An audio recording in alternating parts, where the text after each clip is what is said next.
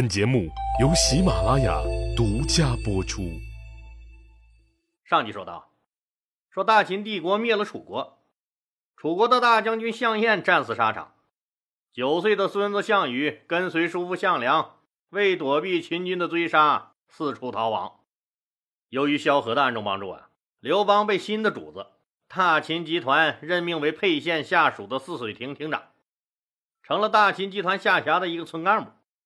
咱们一起来闭上眼睛，恶补一下当时的场景。画面一：今年三十六岁，含着金钥匙出生的秦王嬴政，看着桌子上铺开的一个巨大的地图，用红笔在楚国的位置上打了一个大大的八叉。是的，摆在他面前的这张巨大的地图上，现在已经有四个大大的红色八叉了。八叉下面。分别是韩赵魏和楚国的都城。嬴政又在地图上把写有燕和齐的地方画了大大的一个红圈眼神是那样的刚毅而果断。画面二，当年九岁含着银钥匙出生的项羽，这个出生于名将世家、从小在军营里长大的孩子，正随着叔父项梁背井离乡，过着朝不保夕的逃亡生活。他对大秦帝国的仇恨与日俱增。画面三，当年三十三岁，叼着一根草就出生的刘邦，在混混这个岗位上勤勤恳恳、任劳任怨，一干就是三十多年，也在谋求转型。楚国被灭亡的第二年呀，在萧何的暗中帮助下，终于如愿以偿，当上了大秦帝国沛县下属的泗水亭亭长。画面四。有两个人满头大汗，正在给地主老德子耕地放牛。不知什么原因，他们遭到了老德子的大声责骂。在责骂声中，我们隐隐约约听到那两个被骂的人，一个叫陈胜，另一个叫吴广。咱们再来说啊，说老刘头和刘大妈听刘三说自己要当亭长了，撇撇嘴，知道自己的这个儿子那口气比脚气都大。根本就不相信，直到有一天，县里来了三匹快马，宣布说来给刘三发任命书来了。一个胖胖的官员摇头晃脑的念：“尊敬的刘邦同志，为适应新形势下大秦帝国管理广大基层人民群众的需要，经考核，刘邦同志符合任职条件。经县常委会研究决定，任命刘邦同志为沛县泗水亭亭长。”望接到任命后，速来县委组织部报到，即刻上任。听完，老刘头嚎啕大哭，邻居们都说：“哎，看吧，这老爷子激动的，也都纷纷向他祝贺。”老刘头哭哭啼啼的说：“官儿大，官儿小，无所谓呀，这个孽障。”终于不用在家白吃白喝了。折磨了我三十多年呀！刘大妈也在一旁抹眼泪。刘邦带着县衙的胖官员，他们又到五大街酒店大吃了一通，众人都来祝贺。吃饱喝足，又去歌厅、洗脚房红火了一晚上。第二天一早。刘邦腰里别了一把剑，就去县里报道了。那刘邦这个泗水亭亭长，那又是个多大的官呢？我们说呀，说秦朝时在乡村每十里就设一个厅，那就肯定有一个厅长，掌管这十里地儿范围内乱七八糟的事儿。反正刘邦那个厅长，也就相当于现在的村委会主任吧，但工作呀，可能要比现在的村委会主任复杂的多。你看。他又要管政务，又要管军务，反正这么说吧，这十里之地，那各种治安纠纷、计划生育、妇女工作，以及外地流动人口在本地的登记和检查这些工作，都归他管。意思就是，除了村委会主任这个职责呀，他还兼任民政所所长、派出所所长、旅游通讯所所长、妇女主任。他的官儿不大，那管的事儿还真不少。你别说，刘邦这个老混混一上任，社会治安明显好转。他的方法很简单，以暴制暴，就是以暴力手段治理暴力。凡是在他管辖地盘上出的事儿，他不费吹灰之力就能解决。为什么呀？大多数人都是慑于他的淫威，大事化小，小事化了。别的混混可不想在他刘邦的地盘上触那霉头。泗水亭附近的流氓无赖纷纷去别的地方发展势力去了。当然了，也有那个别强硬的地头蛇不服气，刘邦就让樊哙、卢绾、灌婴他们带着小弟赤手空拳，故意去对方的地盘挑事当对方怒不可遏、暴跳如雷，刚抄起家伙准备开打时，作为派出所所长的刘大人带领公检法一班人及时赶到，将手持凶器的对方一网打尽。宽你个三年五载的小样！服还是不服啊？你以为还是当年的刘三呢？老子现在黑白通吃。在刘邦的管理下，社会治安还有明显好转。上级安排的其他任务，刘邦也都能组织人第一时间完成。再加上萧何萧大人在县里大会小会提起刘邦，表扬刘邦，给他树立威信，县里面的大小官员都知道。泗水亭有个刘邦这么一号人了，从此啊，不久刘邦便名扬沛县了。刘邦作为一个大混混，他是知道怎么弄上钱的，轻车熟路啊。现在自己党政军一把抓，弄点钱还不是小翠的吗？方法多的是。那刘邦经常干的勾当就有：通过萧何大哥的关系批个条子办个采矿证了。在沛县监狱里帮捞个人了，安插个内应抓个赌了，和小姐们合作玩个仙人跳抓个瓢了，都是来钱的道。作为混混的刘邦，这些都烂熟于心，运用自如。再加上自己那每个月的薪水，刘邦还真是不太缺钱了。刘邦这个人最大的特点就是愿意结交形形色色的人，不抠门儿。反正跟着他干的人呢，报酬会比其他老板高得多得多。你看后来，刘邦光那个异姓王就大大方方的封了八个，其他待遇更不用说了。所以那么多人死心塌地、哭着喊着来给他打工，最后他就成功了，登上了权力的巅峰。当然了，这些都是多年的后话了。作为泗水亭亭长的刘邦同志，在这个位置上坐的游刃有余。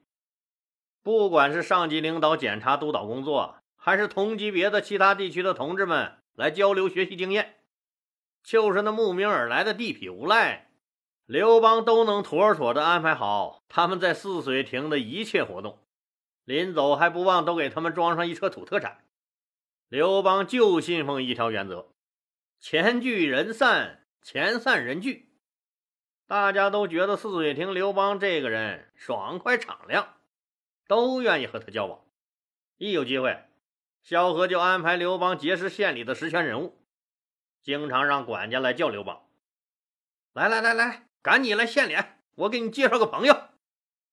不管怎么说吧，刘邦上上下下都能混个脸熟，特别是他那个性格，和谁都能交得来，都能无所顾忌的开开玩笑、调侃两句。萧何也有意识的在官场培植自己的沛县老乡圈大家有事互相照顾，抱团取暖。在沛县的政府机关里，刘邦除了萧何，又结识了三个知心朋友：时任沛县监狱长的曹三和县长的司机夏侯婴，还有沛县一个狱警任敖。这三个人也都是沛县本地人。曹三更是那个给他生了长子刘肥的小寡妇曹氏的族人。以前人家曹三高高在上。两个人没有交往的机会，现在情况不同了。虽然刘邦的职位和曹参还差着好几级呢，但由于刘邦的名气和萧何的牵线，曹参和刘邦一见如故，感情是越处越深，俨然是多年的好朋友了。夏侯婴呢，每次驾车路过泗水亭，都要去找刘邦聊天、喝酒、吹牛，俩人有说不完的话，喝不够的酒。夏侯婴在刘邦这一待就是一天，和刘邦的感情也非常深。任敖也经常来看望刘邦，都是萧何这个圈子里的人。后来得了一机会啊，萧何和曹参暗使劲，让夏侯婴担任了沛县交通局局长。萧何的小圈子综合实力大增了。反正是刘邦依托泗水亭亭长这个职位和自己豪爽的性格，财散人聚的魄力，外加萧何的牵针引线刘邦结交了三教九流的一大帮子朋友。当然了，主动和他套近乎的江湖朋友也越来越多。不管什么人，刘邦都能 hold 得住，都成了朋友。这也为他以后打群架事业培养了不少人脉资源。咱们再来看一看，被秦王嬴政画了两个红圈的燕国和齐国怎么样了？能逃过这一劫吗？说呀，秦灭了楚以后，嬴政派王贲率大军进攻辽东，活捉了燕国的国王，燕国灭亡了。哎，老李，燕国怎么这么容易就被灭了？你三言两语，一个国家就没了？是的呀，燕国本来实力就不强，之前就被秦国那个很能打的统帅王翦给打残了。只不过当时秦国要集中力量干掉强大的魏国和楚国，就把这个囊中物先放了几天而已。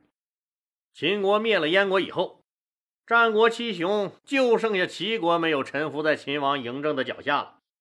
公元前二一年。嬴政派大将军王贲和蒙恬，分别从燕国故地的南部和楚国故地的北部攻打齐国。秦军长驱直入，齐军无力抵挡。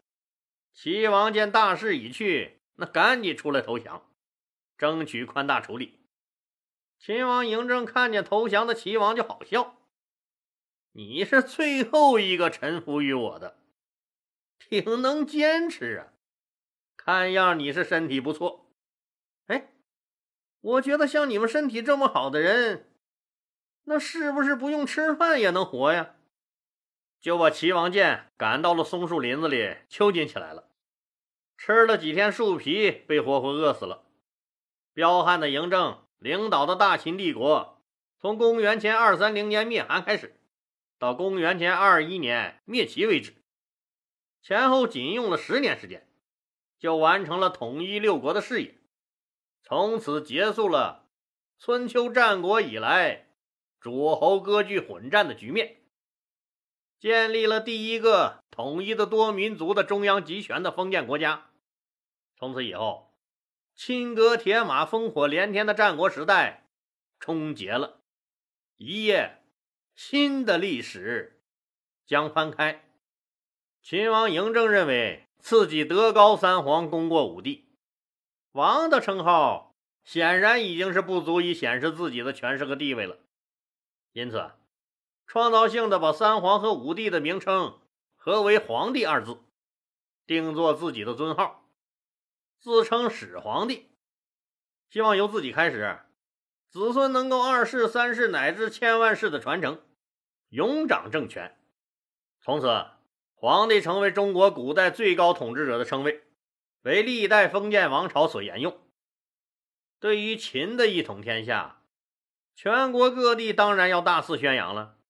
萧何就多次给刘邦捎话，让他一定把这项工作做好，还把自己亲手写的一篇宣传文章，让管家秘密的给刘邦送来，让刘邦作为泗水亭官方宣传文稿，请人书写以后。在街头闹市和重要的交通要道大量张贴，等着刘邦把这一切都安排好以后，萧何假装不知道，带着方方面面的人下来专项检查这次宣传工作，特意安排把刘邦的泗水亭作为检查的最后一站，对刘邦的工作开展情况大加赞赏，并在泗水亭召开了现场工作会，号召全县官僚向刘邦同志学习。开展比学赶帮超活动，萧何书记亲自发了言，总结了这次检查的成果，大力表扬了刘邦厅长那个既从历史又结合现实，论述了国家最高领袖秦始皇丰功伟绩的文章。这篇文章结合大量的实例，明确认为我们的老大秦始皇德高三皇，功盖五帝，贡献卓越，前无古人后无来者。萧何书记也鞭挞了那种只会写什么“加油，皇帝，我看好你哦，皇帝”和“厉害了，我的皇帝”这种假大空、糊弄事儿的宣传标语。记者们悉数到场，全县媒体大肆宣扬。刘邦在官僚中的威信又提高了不少。萧何呢，还经常给刘邦带来一些他精挑细选的书籍让刘邦看。